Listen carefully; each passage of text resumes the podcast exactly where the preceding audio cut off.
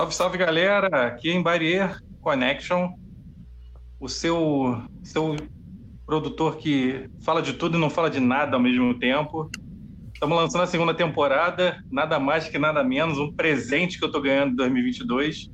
Que Mestre, o eterno caceta, Cláudio Manuel. Pois é. Mestre, prazer. Prazer estar tá com. Prazer todo tá meu, desculpa aí o, as confusões é, é, da vida e os furacões, mas estamos aí, vamos bater esse papo aí. De boa. Muito obrigado pelo convite. Vamos aí conversar. Diga. Prazer inenarrável, é meu. Não, tranquilo, prazer nosso. Cláudio, diga. É, diga aí, diga aí. Oi. Diga aí, diga aí.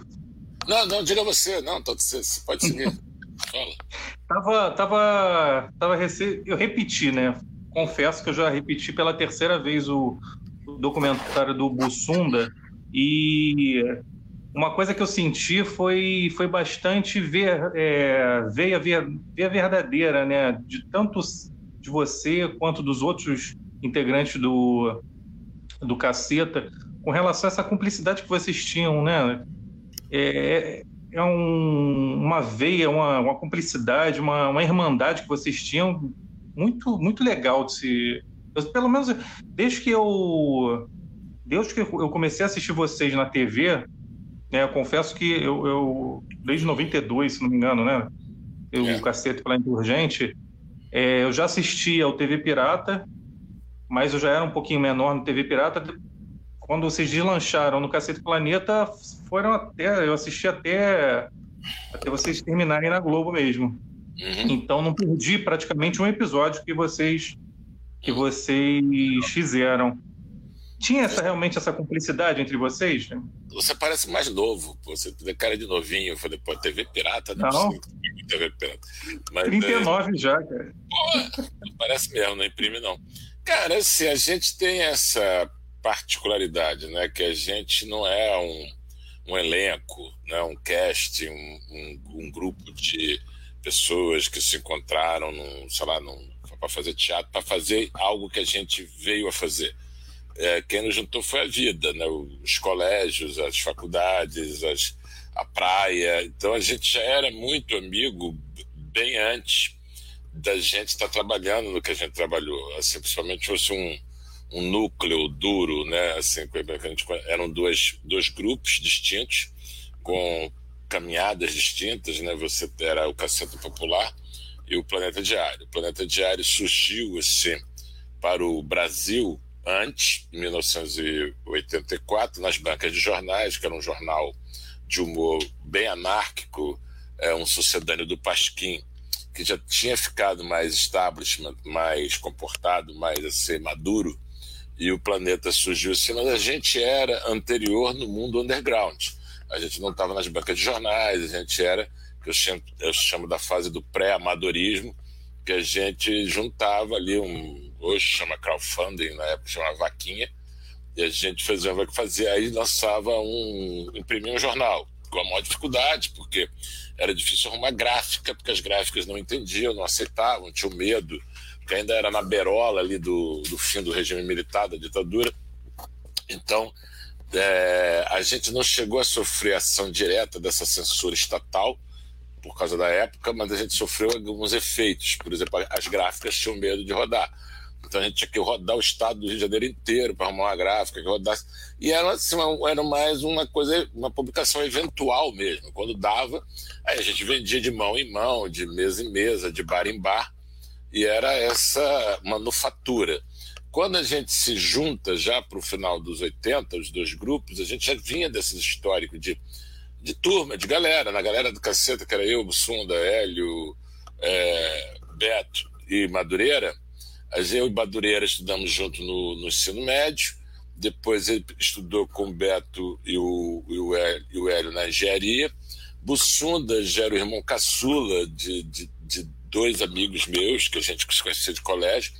E a gente jogava bola, a gente, uma boa parte também, eu, Sunda, um irmão dele, Madureira, e outros amigos também tinham um negócio de Maracanã, pelada, não sei o quê.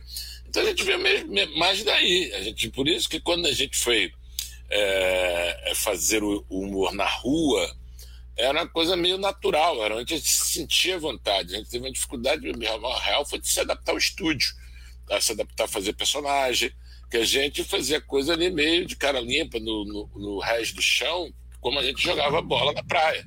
A gente sempre, a gente sempre foi jogar peladeiro. Então você pelada, você joga com quem você encontra. Não, se, não, não joga só da sua bolha. Né? Então quem está lá, completa o time, um abraço. Ainda mais pelada em espaço público, né? Porque a gente jogava bola na praia, bola na praça. Então tinha essa coisa de, de, de, de, de idade também, né? Você tem uma coisa chamada juventude.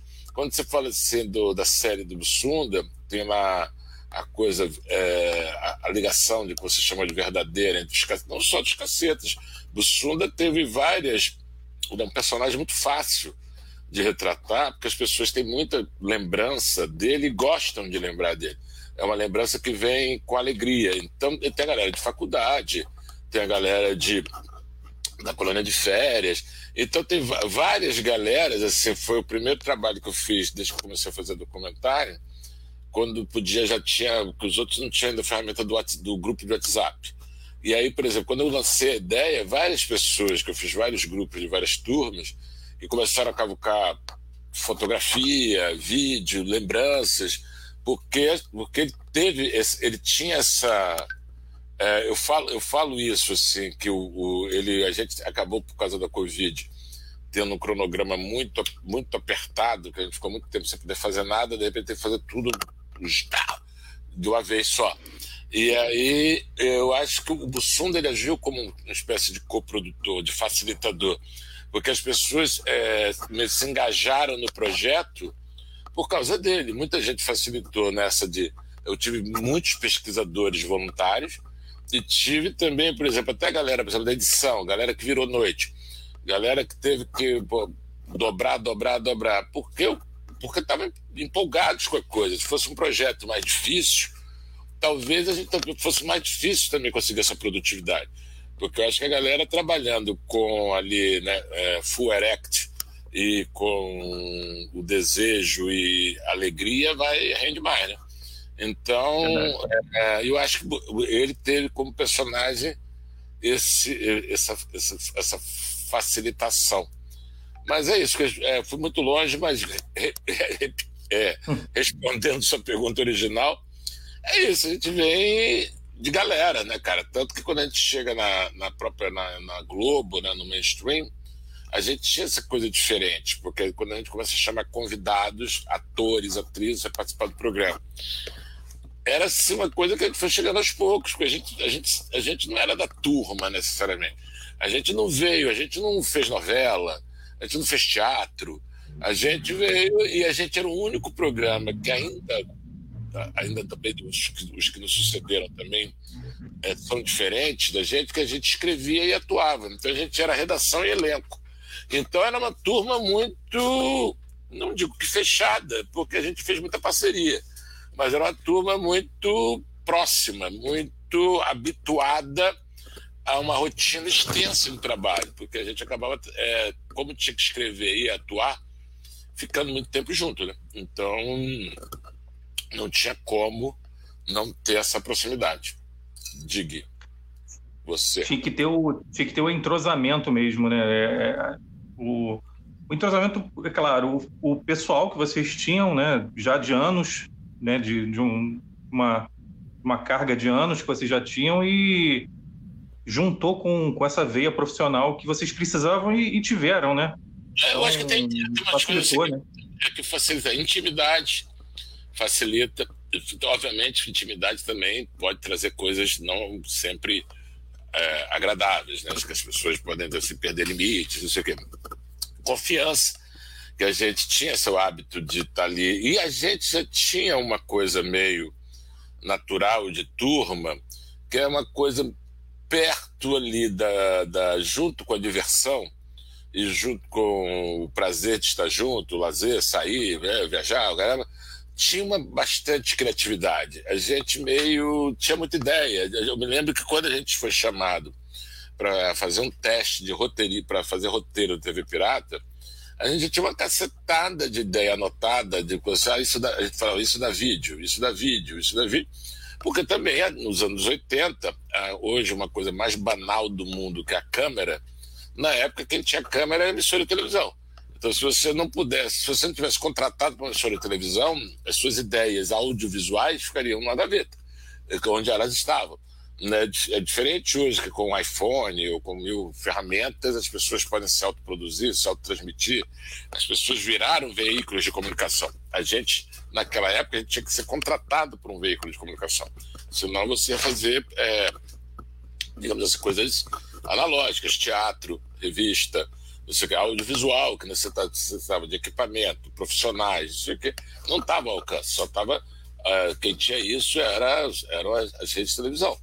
Então, é, é, e isso foi a grande mudança né, em, em, em 30 anos, lá do, quando a gente começou, o, 30 e muito já, para hoje, exatamente essa questão das, das ferramentas é, saírem é, das corporações, do, do, do, restrito ali. Porque era uma tecnologia muito cara, uma, e essa tecnologia foi se difundindo, barateando. Né? Você chega, se eu me lembro que teve é, quando tinha os clipes, videoclipes, clipes do Fantástico. Aí teve o clipe do Michael Jackson, que tinha um efeito especial, que as pessoas se transformavam uma na outra, que foi um negócio mais mágico, que todo mundo já tinha visto, vai ser uma coisa assim. Só tinha acesso àquele software o Michael Jackson. Hoje vem de graça no iPhone, entendeu? Porque não é nada demais, entendeu? Então, eram. Então, todas essas coisas é, mudaram, né? É, nós estamos também, já estou digredindo mas na verdade é, da gente teve essa facilitação. Primeiro, a gente era muito interessado em humor. A gente gostava de criar, ter ideia para várias coisas, não só para várias coisas, para situações de zona, de brincadeiras, isso o quê. E a gente é, começou a, a, a rapidamente a exercitar treinar, trabalhar junto, mesmo que fosse por diletantismo, mesmo que fosse para não ter nenhuma assim, visão de que aquilo um dia seria uma profissão ou que a gente ia viver daquilo, era uma coisa meio que nos juntava porque a gente gostava de fazer. Então a gente gostava de fazer piada, a gente gostava de escrever, tinha um quê de você, era como você formar uma banda de rock só que a gente não sabia tocar nada. Então era uma. E a gente surgiu no cenário, digamos assim, é, do público, na, da comunicação de massa, como banda, né? Que a gente foi. Aí sim, mais adiante, com as revistas, os revistas do jornal. É, o que, que é isso? O que acontece? O planeta sai nas bancas, a gente no início fica com susto, caramba, surgiu um negócio que parecia com a gente, só que ninguém sabia da gente todo mundo começou a saber deles, a gente passou a ser uma imitação deles. Aí, se você não pode vencê-los, una-se a eles. A gente bateu na editora que editava lá o Planeta, estava fazendo um sucesso danado. Vem cá, vocês não querem mais uma publicação de humor? Tá? Já tem um jornal, então a gente faz uma revista. Aí lançamos uma revista, os dois começaram a bombar, a gente, cada um vendia 100 mil por mês, a gente é, competia com isso. A gente depois começamos a lançar camiseta, começamos a vender camiseta pra caramba. Aí começamos isso. Aí um cara que era o programador de uma casa noturna que tinha ali na Vera Soto, chamado Jazzmania, que virou brotherzão da gente. De, nosso primeiro diretor, e que faleceu seis dias depois do Bussum, a gente levou essas duas pancadas muito perto. É, Paulinho Albuquerque, ele era do jazz, programador assim, né, do, essa coisa do da música bacana, sofisticada. Eu era uma casa super bem posicionada, de frente para a praia. A segunda-feira não abria. E aí ele propôs para a gente fazer um show de humor. É, os dois grupos juntos, que ele era consumidor, ele comprava o jornal revista, não conhecia a gente nem nada. Aí a gente ficou assim, pô, legal, fazer um show de humor, mas como seria esse show de humor? Aí a em fazer, pô, não... aí a gente ficou, eu, fui, eu me lembro que foi até eu que falei assim, pô, mas a gente fazer esquete era uma coisa meio assim, porque a gente tinha acabado de ser contratado para a Globo para fazer sketch para TV Pirata. Tinha tido semanas antes, tanto que a gente estreou nosso show um dia antes da estreia do TV Pirata. Então, o, o, a gente estreou dia 4 de abril de 88 no Dias Mania, TV Pirata estreou dia 5 de abril, um dia depois. Eu lembro que era aniversário do meu pai. E aí a gente ficou assim, porra, fazer sketch é, que a gente estava fazendo, escrevendo sketch para Regina Casé, é, pô, Marco Nanini, Leila Torraca, Luiz Fernando Guimarães, Débora Bloch, é, Luiz Cardoso, pô, um timaço, né? né? A gente ia competir com a gente mesmo. Então a gente falou assim. Então, aí o Bussunda tinha umas letras de música, a gente morava junto, eu, Bussunda e Beto. É, e aí ele tinha umas letras, eu tinha um brotherzão, Mu Shebab, namorava a irmã dele. E aí a gente, chamei ele, o Reinaldo tocava, a gente resolveu fazer uma banda. A gente, lançou, a gente foi tocar um Jazz Mania na casa de música, então a gente resolveu fazer um show de banda. De onda, só música, porra, escracho total, esculacho total. E era muito engraçado, porque quando a gente chegava, a gente já estava escrevendo TV Pirata, então a gente trabalhava de dia escrevendo sketches TV Pirata, e ensaiar é, já perto da estreia, que a gente estava ensaiando nos estúdiozinhos, mas no Jazz Mania, quando a gente chegou para ensaiar, quem estava ensaiando, que fazia show, o seu primeiro show também na carreira, foi a Marisa Monte, com 19 anos de idade. Ela fazendo os shows terças-feiras, a gente fazia segunda. Quando a gente chegava lá, ela estava ensaiando o show dela. A gente chegava, tinha aquele pássaro cantando, aquela ave, né? aquela pessoa Aquela explosão, né? Por 19 anos, velho, cantando divinamente, a gente ficava assim, ouvindo aquela coisa assim, celestial. E depois ela ficava vendo nosso aí que ninguém sabia cantar, era um esculacho total. E era legal, isso deu bem. Mas deu bem que de lá também os dois shows deram sucesso. A gente foi pro Teatro Panema, depois fizemos Canecão. A gente ficou meio junto uns meses, assim, fazendo a mesma trajetória. Nesse show que arrebentou, o André Midani, que faleceu um pouco tempo atrás, ele foi um, um, né, um ícone da, da música, o cara teve tudo, bossa nova, tropicalismo, sei que ele foi ao nosso show e propôs a gente gravar um disco. A gente gravou um disco, chamava Preto com Buraco no Meio, porque era um LP, um vinil. As pessoas perguntavam como é que vai ser o disco de vocês. A gente falava Preto com Buraco no Meio, porque é um LP. Aí deu uma, uma polêmica, porque isso seria uma conotação racial. Passou pela nossa cabeça, pô. E, e, aí, e aí o, disco bombou também, com duas músicas que tocaram no rádio. A gente começou a fazer esse baile, playback. É, a gente foi na Xuxa cantar música. A, gente, a, primeira vez que a gente apareceu a cara na frente das câmeras, na televisão, aí, foi na Xuxa cantando. Na Xuxa? Cantando uma música, era a única, uma das poucas músicas que podia cantar na televisão, porque não tinha palavrão, que era o reggae da Jamaica. E a gente cantou lá um monte de vezes. Aí chegou, não, que ela, que ela tava lá em Nova York, deram um disco presente para ela, ela adorou o disco, ela começou a chamar a gente. A gente foi um monte de vezes na Xuxa, sabe? Uns três, quatro, cinco vezes. Começamos a fazer bailinho, até que o Boni chamou a gente para fazer o carnaval, cobrir o carnaval do camarote do Sambódromo em 90. Me lembro. Louco, louco, total, porque a gente nunca tinha feito porra nenhuma de frente. Tinha feito amador, né? Eu tinha feito um videozinho.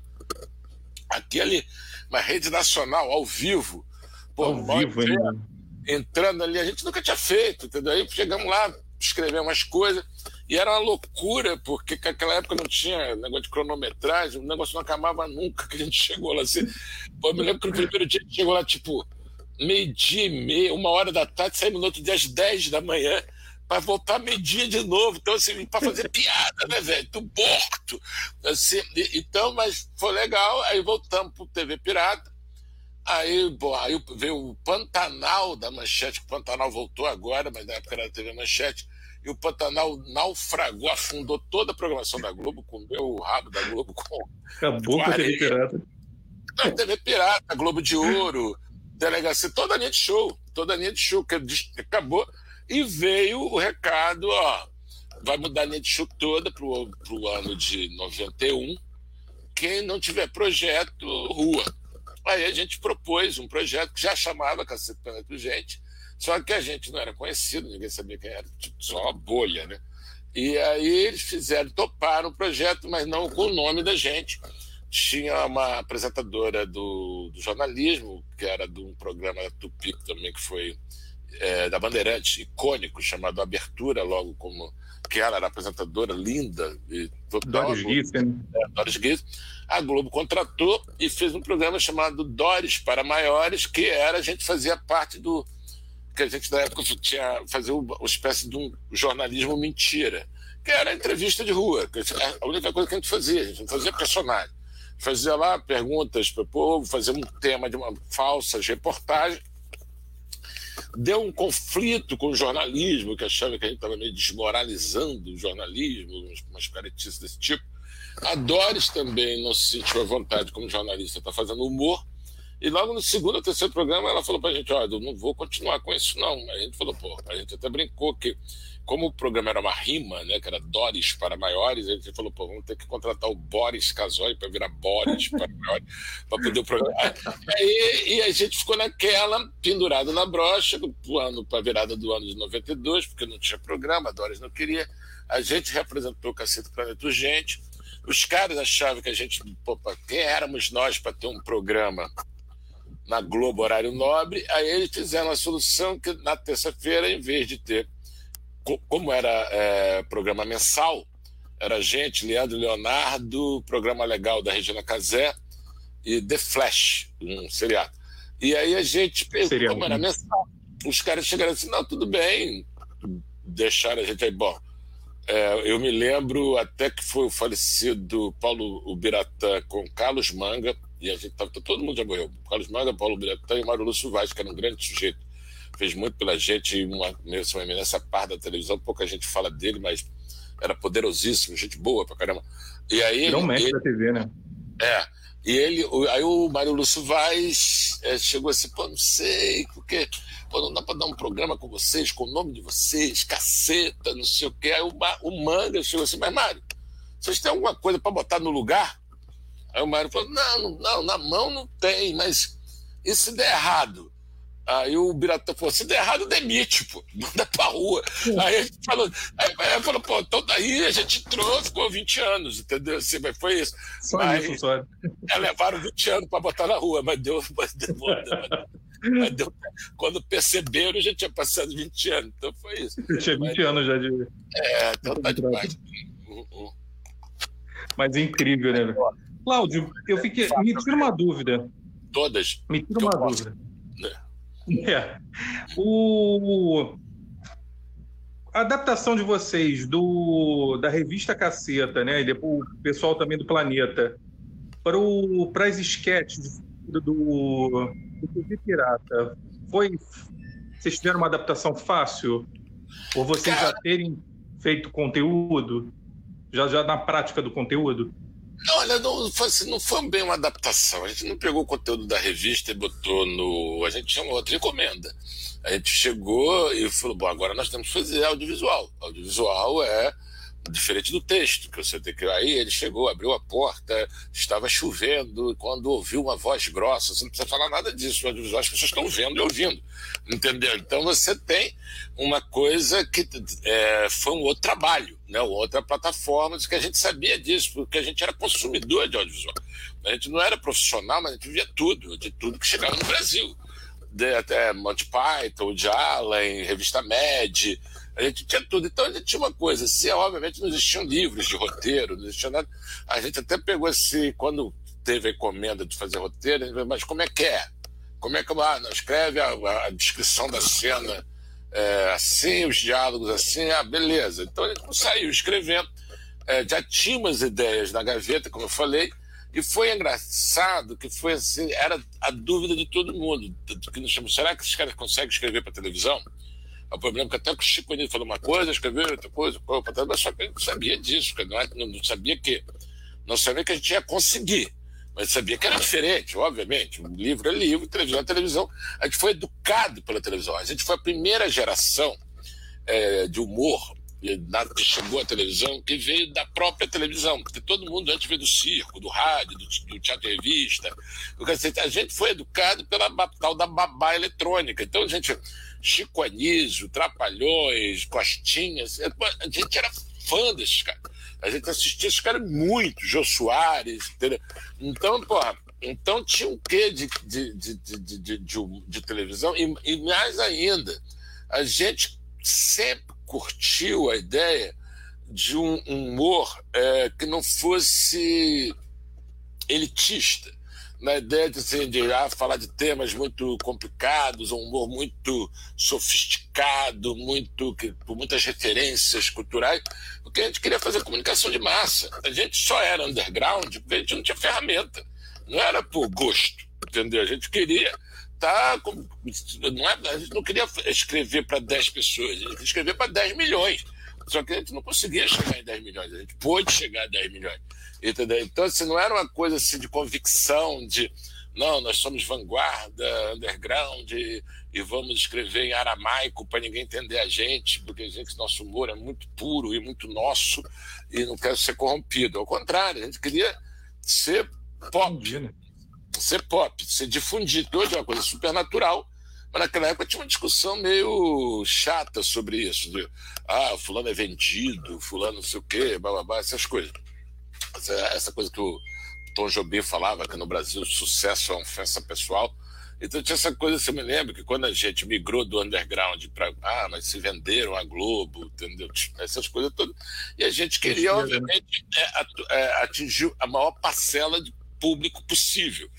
E, então, quando a gente. Caramba, digredi demais. Onde, onde, onde estávamos? Qual foi a sua pergunta mesmo? Que eu nem me lembro, já saí andando aí. E... Não, é o, foi o. Se vocês tiveram dificuldade na, na transição do, é, da revista para a TV, né? Agora, por exemplo, você tem uma coisa que é, que é engraçada, por exemplo, uma saranduba. Uma saranduba surge, é, é, tem uma história assim, meio de transição interessante, que no nosso último ano mensal, é quando o programa era mensal, acho que foi em 97, a gente começou em 92 como Cacete Plantou Gente, é, a gente tinha um, tava tendo uma porrada de, de porrada na noite, de pitboy, pitbull, não sei o que, tava tendo toda hora um negócio de ah, boate, que nego ia lá, espancava, não sei o que, e a gente queria pegar esse tema, mas aí teve, acho que foi até uma Madureira que falou, em vez de a gente fazer reportagem, que até porque era um negócio difícil, logística difícil, que é de madrugada, entrevistar porrador. Porra, como é que você vai fazer isso? Para um programa de humor, não era um programa de denúncia. E aí a gente resolveu fazer a nossa primeira experiência mais ficcional. É, aí criamos dois personagens, Carlos Massaranduba e Wilson Montanha.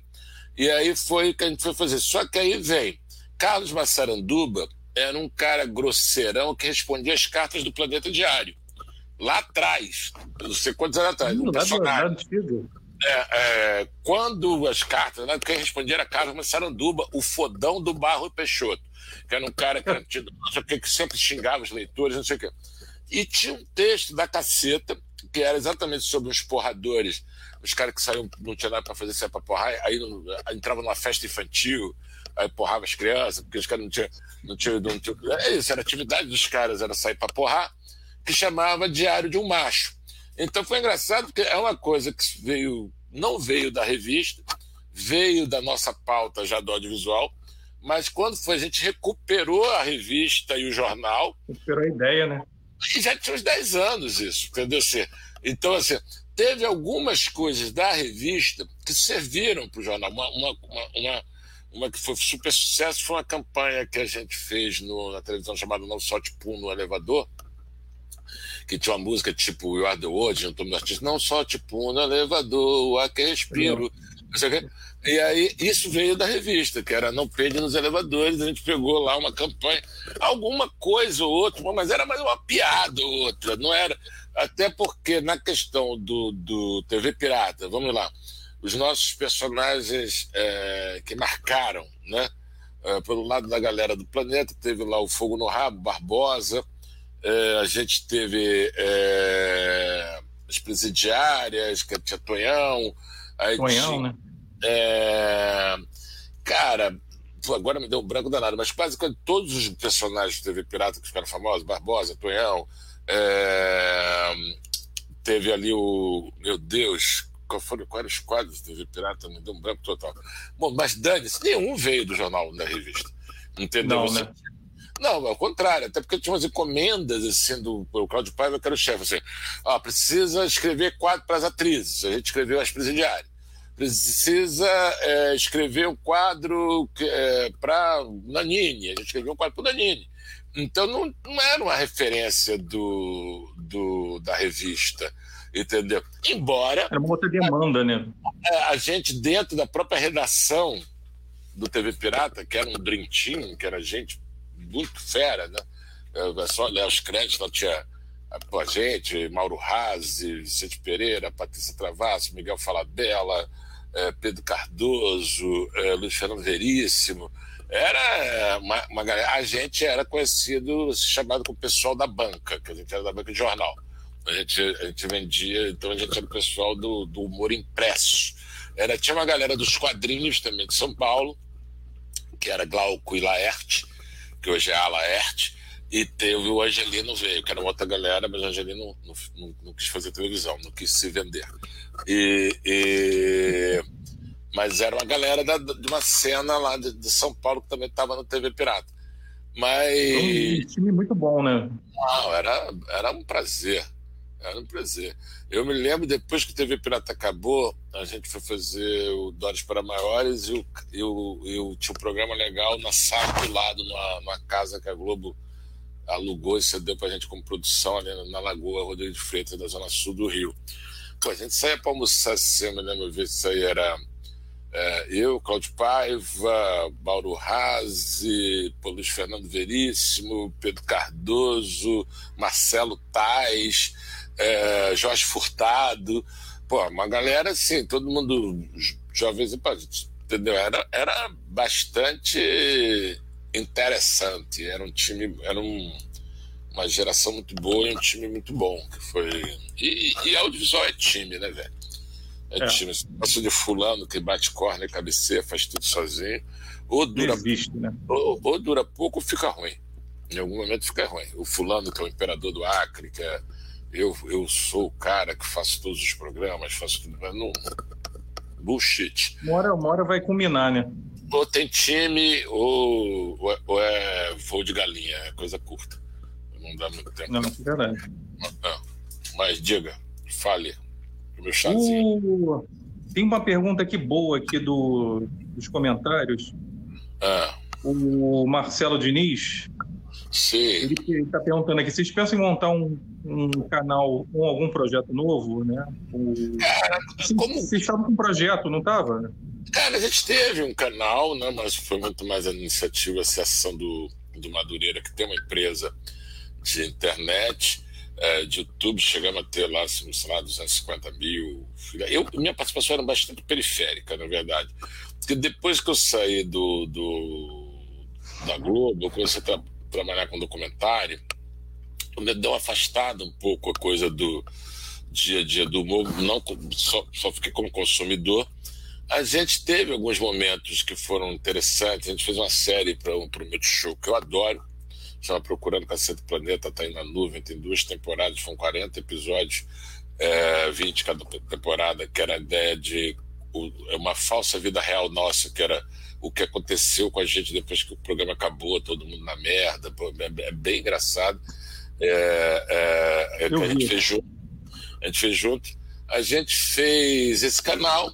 Aí o que aconteceu com o canal e com, vamos dizer, o grupo, foi que a gente estava fazendo o canal e a gente resolveu fazer uma turnê de comemorar 30 anos de carreira, que era chamava Cacete Planeta 30 anos né, para poder não, não, não, desagradar ninguém do, da questão do gênero, então a gente botou 30 hum. anos.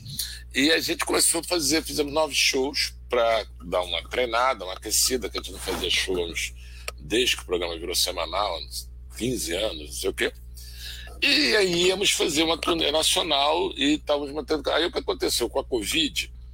Tanto que o show foi para o espaço, a turnê foi para o espaço e também desatualizou, teria que fazer tudo de novo como também com a questão do canal, a gente estava fazendo umas resenhas, um bate-papo, que era o que a gente estava com saco de fazer na época, estava indo direitinho, mas com o negócio de todo mundo estar tá confinado, todo mundo tendo que fazer Zoom, todo mundo tendo que fazer distância, isso ficou muito limitado e acabou todo mundo ficando igual. E a gente tinha que fazer meio assim, de novo, uma coisa para começar do zero, uma coisa que eu acho que não era muito, não deu muito tesão, porque assim, porque tinha um não estou dizendo que não faça, mas essas ferramentas hoje, além de ser assim, você ter bilhões de canais, você está disputando com bilhões de pessoas, visibilidade, não é vaidade, não, não é que quer ser o primeiro, o segundo, para as pessoas notarem a sua existência, você tem que fazer um esforço muito grande isso combina muito melhor com a juventude.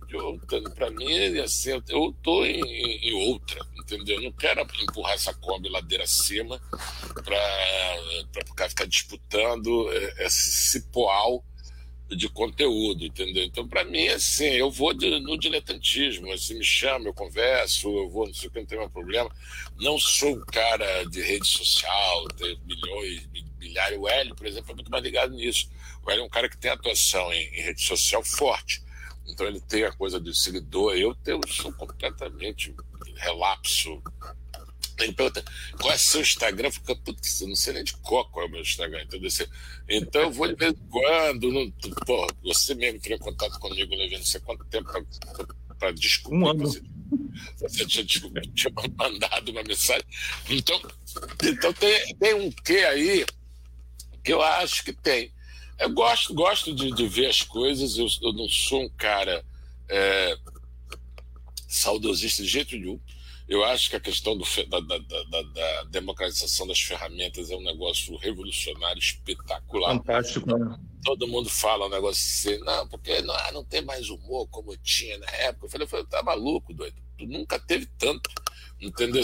Não tem do jeito que todo mundo estava acostumado, que era chegar todo mundo junto, terça-feira, depois do seu que, Jornal Nacional, passar a novela, vamos lá, assiste caceta, ou sei o que, sábado, assiste não sei o que, eu tenho.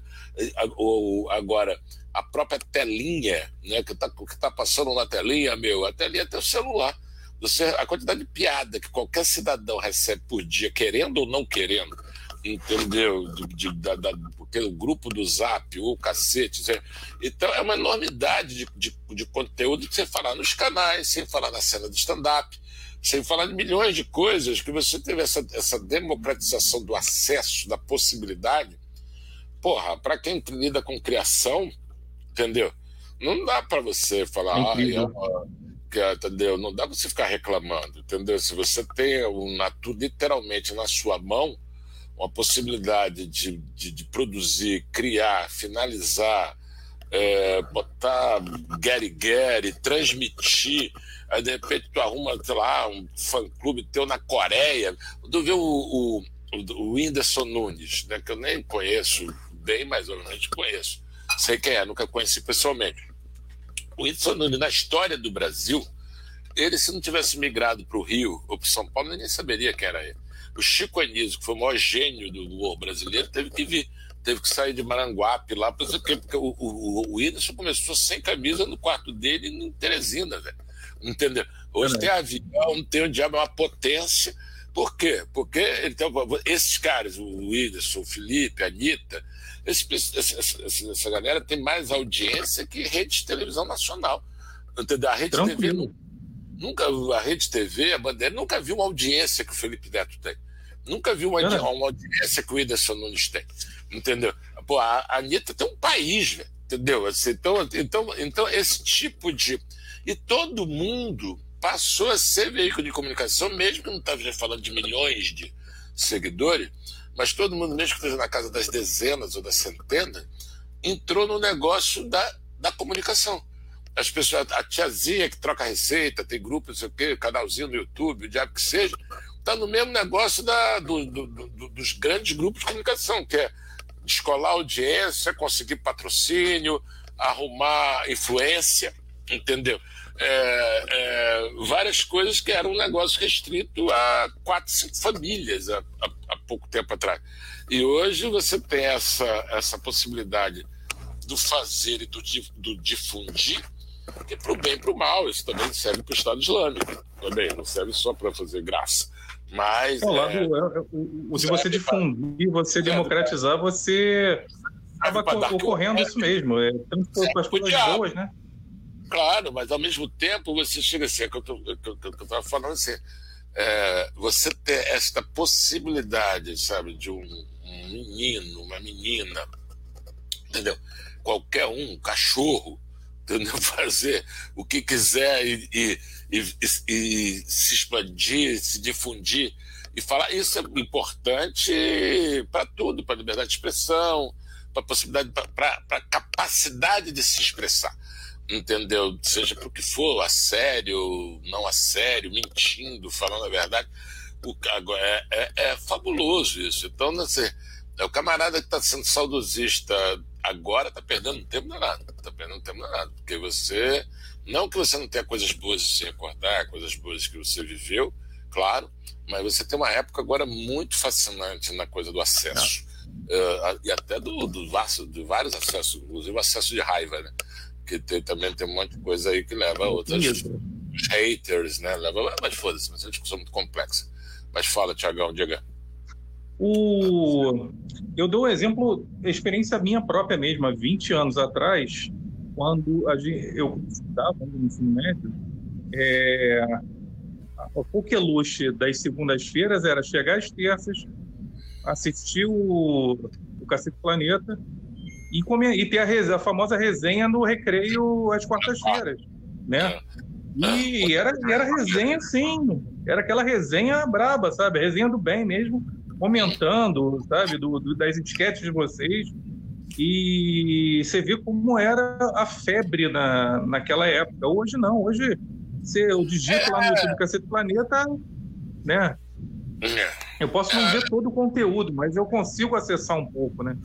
É, mas é, mas é isso que você falou, né? também é um outro tipo, tá? Uma, um quê de, de uma saudade para uma galera que viveu isso. Muita gente me fala isso, porque tinha um quê de comunhão, né? De você tá todo mundo fazendo a mesma coisa junto, compartilhando isso, né?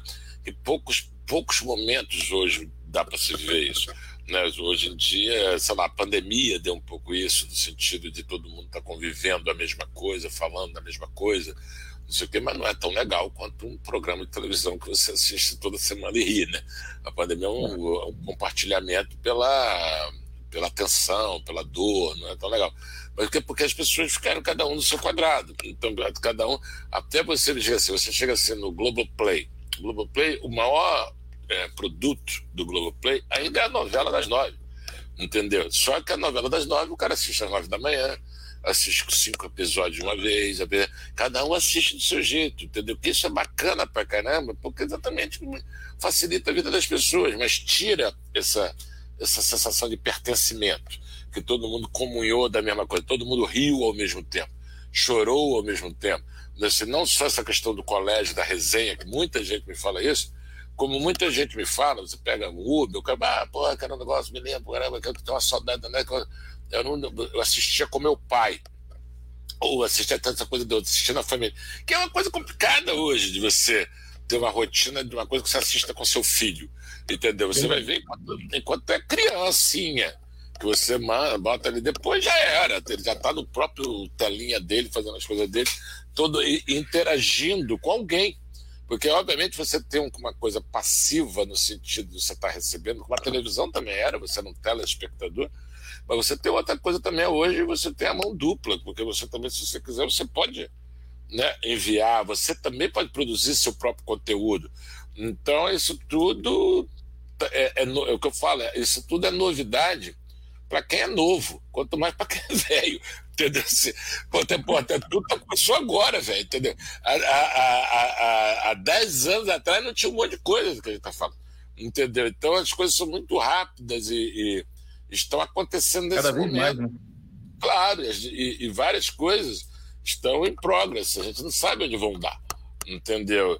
É, que tipos de. de é, combinações as pessoas vão ter que fazer para evitar. Você tem várias coisas agora que a gente, a gente fala do fake news.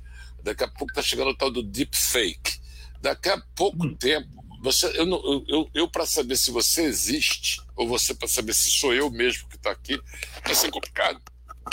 Entendeu? É eu, eu, você, eu posso, você, eu, você pode ser algo, algo criado por alguém para me enganar entrevistando. Como você, eu, você não vai saber daqui a muito pouco tempo se, se, aquele camarada que falou um negócio que você gostou pra caramba na internet, você pensou em votar nele, se ele é de verdade ou não é de verdade. Não só o discurso, o, o próprio cara, entendeu? Porque você tem essas coisas que você hoje você já consegue é, brincar com voz, com adulterações de coisas que, que o leigo você engana, você não vai enganar o técnico. Mas, é. cara, quem é que é técnico? Todo mundo é leigo, o público é, é um para milhões de leigos, né? É, Então tem muita coisa aí para vir, né? Pro bem e pro mal, entendeu? Você é. que, que são mais novos é que tem que se preocupar mais. Entendeu? é verdade, tempo. é verdade. Uhum. Cláudio, o... o projeto que eu achei muito legal, eu não sei se é, foi uma criação sua, mas eu me lembro que nos créditos finais de cada, cada episódio no Fantástico estava lá teu nome. O projeto o, o que eu vi da vida era, era meu, seu? Era meu do Mikael Lange e do Calvito, que a gente fez o do documentário do Simonal, que teve uma repercussão boa, estava na Globo. E aí me convidaram lá para fazer conteúdo fantástico. Eu estava trabalhando com eles, o Calvito Leal e o Mikael Lange, e, e eles, é, a gente bolou junto esse quadro que foi. Teve bastante repercussão e alguns foram bem icônicos. O da Xuxa, por exemplo, que o que vi da vida da Xuxa foi o maior ibope do Fantástico no século, até hoje. É, uhum. então, então, teve. Era, era um. Eu trouxe muita coisa dali também para para a questão do, da coisa do documentário que eu tenho feito bastante, quer, tô, quer dizer, bastante não, né? Tenho, tenho feito isso essa coisa do, de você tentar exatamente através da, das conversas e da extrair da pessoa uma história, contar histórias através de pessoas contando história. O que vi da vida foi muito um exercício bastante interessante que a gente conseguiu por meios de, digamos assim, opções técnicas, de ferramenta, conseguir uma coisa muito intimista, porque a gente queria uma coisa intimista e ficamos pegando referência como é que a gente podia fazer uma coisa que fosse bem confessional, com muito pouca gente no estúdio, com as pessoas que estavam estavam meio vestidas todas de preto para não não desviarem o visual. Eu, eu, né? eu que entrevistava, não entrevistava no estúdio, entrevistava através de um, de um teleprompter na câmera para a pessoa se relacionar com a lente. Tudo isso foi pensado, digamos pela ótica fria da técnica para conseguir emoção. O que a gente só queria conseguir era exatamente o cara olhando para o espectador que estava assistindo e falando sobre a própria vida. E ao falar sobre a própria vida, o cara vai rir, ele vai lembrar de uma história engraçada, vai lembrar de uma história triste. E tudo isso, riso, choro, tudo faz parte do humano, né? Então, era, era a ideia era essa era você sair. Não, não, era, não, é, não é sair do humor para uma coisa séria. É, porque também no, no, no por exemplo, o, o, o que vi da vida do Zeca Pagodinho é uma das coisas mais engraçadas que eu já fiz na minha vida. E tinha, tinha um humor muito ali por causa do personagem, outros também, mas o Zeca Pagodinho foi muito marcante por, por, por, porque foi muito divertido. Mas a ideia de você tentar explorar essa coisa mesmo de conseguir é, é... Extrair da pessoa, né? É emoção. Emoção. O riso é uma, o, a lembrança outra. Assim, tem uma coisa que as pessoas, ao lembrarem do seu próprio passado, da sua infância, elas lembram ou com carinho, ou com qualquer. Ou, seja com melancolia, mas tudo isso é humano, então tá tudo certo. Mas, mas por que, que você falou que Eu só falei que era, era meu mesmo. Não era teu mesmo, né? O duas passagens, do, dois episódios que eu achei muito legal do, do que eu vi da vida foi do Daniel Filho, em que ele fala, uma, fala de uma passagem que ele se arrepende de ter. A Janisfar. A né? Que ele insultou, acho que passou, numa, numa ele, cena. Ele, ele, não gostou do, da maquiagem dela e borrou ma...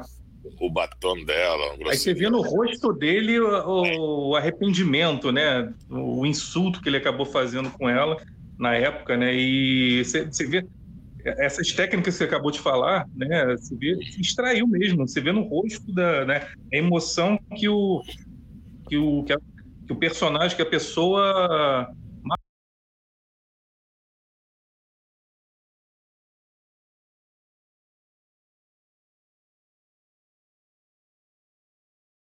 marcou ali e acabou revelando, né, uma situação íntima dele, né?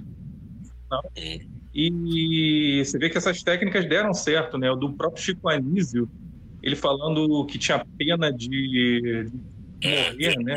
É, é, é, eu, falei, eu acho que, caramba, aquilo, aquilo, aquilo é marcante, sabe? É, é, aquilo é tão marcante que quando eu entrevistei o Jô, o Jô citou isso. Da, da, dos dois falam disso, que ele falou que Aí eu falei assim, você quer falar da morte? Você, o Jô fala. Aí eu gostei muito do que o Chico Anísio falou, e é muito bonito. Eu, falei, eu não tenho medo de morder, morrer, eu tenho pena. Pena de não ver meus netos crescerem, pena de que, que era é, é, bem. Tem vários, teve da Cissa Guimarães, foi lindo, o Emerson Fittipaldi, é, a Mirklink. É, é um negócio que, na verdade, é uma, é uma das poucas coisas que eu fiz que eu gostaria de fazer de novo porque eu acho que o que, que, que, você fez está feito. Porque você tem que fazer outra coisa. Agora, o que da vida eu gostaria de fazer de novo. Eu fiz um último leva que foi para uma Olimpíada que eu fiz só, só com o pessoal de Olimpíada, que foi uma última leva para o pessoal de esporte, que foi. Não, não foi não tão marcante, que também foi em condições técnicas meio mais precárias, mas não conseguiu o meu resultado estético. Mas teve alguns legais, que a gente fez com meu Deus, eu tô esclerosado, aquele menino da. O Hipólito. Foi pelo, foi pelo esporte espetacular? Foi, Diego, a gente fez com o Diego Hipólito. Pessoal da, da, da, A gente fez um que vida vida olímpico para uma Olimpíada dessas uhum. que teve, aí. Eu lembro. Mas o mais legal mesmo foi o do Fantástico. Foi, foi assim. Do Fantástico foi marcante, né? É. É, vocês foram felizes em escolher as pessoas, né? Os é, personagens. Tinha muito mais gente que a gente queria ter feito. Pô, Fernando Montenegro era um que estava ali na Berói de fazer. Foi interrompido assim, não entendo por quê, porque o negócio estava arrebentando. Até hoje eu acho que foi com uma certa ciumeira, é, porque, digamos. É. Não, porque não é, porque na verdade era um quadro que as pessoas, não, mas que eu, fui chamado para fazer. Ah, porque não é entretenimento, é jornalismo, e não, não era para fazer jornalismo, era para fazer entretenimento. Eu falei, pô, gente, vocês conseguem fazer essa fronteira toda entre uma coisa e outra, entendeu? É óbvio que é entretenimento, é emoção, as pessoas estão pô, da, o, da Xuxa, que ela denunciou lá o, o, seu, o, o seu desabafo dela, da coisa da, da, da do abuso. Pô, o negócio abuso, deu, né? Um negócio de um ibope monstruoso, por que aquilo não é de interesse público, entendeu? Ah, não, porque, ah, não, mas isso não é entretenimento, isso é jornalismo, então, então entendeu? A falta, pita, é. mas dane-se. Mas eu gostaria de, de, de, fazer, mas tá fora, tá fora do, do, do, do da mira. Tá fora do, da jurisdição ainda. É, é. Não cabe a mim. É. Mas, Diego. O... Deixa eu fazer uma última pergunta, Cláudio. É, ainda com 52 minutos, parece que passa rápido, né? O... Tem, tem projetos futuros aí que pode revelar? Ou ainda tão... é, o problema é esse. Não, eu tô, não, tô trabalhando ainda bem, graças a Deus. É, fiz a série do. do eu fiz de, depois né, do, do, do, do, lá do Caceta. Fiz dois documentários sobre a cena de humor. Um sobre na época da ditadura, chama é, Tá Rindo de Quê? Humor e Ditadura, e o outro chama Rindo à Toa, Humor Sem Limite, que era sobre exatamente esse período pós-ditadura, que é o que a gente surge quando teve piratas, droga, que está na nuvem, então lá no Globoplay tem. É, fiz um sobre Chacrinha, que eu fui convidado a fazer como diretor, só não, não foi assim, uma ideia original minha, mas adorei fazer, porque é um puta personagem. E fiz o Bussunda. Né? Agora estou fazendo uma, um longa para um streaming é, nessa coisa totalmente diferente que eu já fiz, que é sobre é, é, True Crime, que se chama uma história policial, um crime, não, uhum. não, não, não, aí tem questões aí de sigilo contratual. Então, e vou começar em agosto, se o se Papai do Céu deixar aí direitinho, uma, uma, eu vou fazer uma série para o Canal Brasil sobre Nelson Rodrigues. São quatro episódios, chama Quatro Vezes Nelson, que eu sou a, totalmente devoto de Nelson Rodrigues. E eu aí, eu, eu sou totalmente assim, eu acho o cara. Um... São, São Nelson é um formador do Brasil, acho que o cara nos define, nos ajuda a, até entender os nossos é, fracassos, as nossas misérias, os nossos desentendimentos. Essas nuances, né? É, é, eu, é bom, isso, eu sou um fã, então estou tô, tô filmando, estou começando a filmar agora esse, esse longa aí é, sobre esse, é um documentário também sobre uma história policial, agora em maio, e é, termino de filmar em junho, vou para pós-produção, né, montagem, tudo e abro câmera de novo em agosto para fazer o Nelson. E aí espero que para o final do ano esteja lançando esses dois. E aí 2023 é outra história, né? Vamos ver o que, é que rola. Mas 2022 vai ser. Vai ser... É, Vamos é. voltar ao ritmo. 2023 a gente vai voltar ao ritmo como é, era, né? como era. Estamos voltando, estamos voltando. Estamos voltando aos poucos, né? Você tá camisa da onde? Que, que, que, que escudo é esse? Tô tentando entender, pô. Esse escudo aqui é do. do Egito. Ah, Seleção do... do Egito. Seleção do Egito. Eu tenho uns negócios desses. Eu tenho, eu tenho seleção, eu, tenho, eu tinha uma coleção de camisas de times que, que poderiam, que eu achei que eu poderia jogar, assim, Haiti, Palestina. Só, eu, tenho, eu tenho umas. Tem essa coleção? Camisa, Pô, seleção da Palestina, eu tenho camisa da Palestina, pô, camisa do Haiti. Pô, da Palestina, que incrível. É, as coisas. Eu comprei assim. do Egito na época do. Eu comprei do Egito na época do, do da Copa do Mundo da Rússia. Eles se classificaram, eu falei. Pô, é, Salah, pô. Eu falei, ah, Salah, falei, tem que comprar. Salah, Salah é maravilhoso, pô. Salah é, é jogador magnífico, né? Magnífico. É, é Daria um ótimo camisa 10 aqui no Brasil, né? Oh, brincadeira, brincadeira, a gente não tem salário, não. Pô, o melhor, jogador brasileiro, melhor jogador brasileiro é o Arrascaeta, pô. pô, assim, pô, pô aqui, pô, dera, né? aqui, aqui, aqui, jogando aqui, é o melhor do Brasil é o Arrascaeta. Bom, mas é isso, meu filho, tem que jantar, senão minha mulher vai me bater. Então é vai isso. não, vai, vai, não, não vai apanhar não, não vai apanhar não. É, Cláudio, prazer, mestre. Todo, quando Mais quiser, agora já que nos aprendemos aí nos achar, a gente se acha fácil agora. Tá bom? Obrigado, tá? Obrigado mais uma vez. Estamos juntos aí. Qualquer Valeu, coisa aí que você fala no, no Instagram, tamo é junto aí. Abraço. Saudações tricolores. Ah, é, pô, vocês estão nessa, estão tirando essa onda agora. Mas vai virar, vai virar, vai virar. Fica tranquilo. Mas tamo aí, tamo junto, tamo junto, na, na firmeza. Abraço. Abraço, mestre. Tchau. Um abração.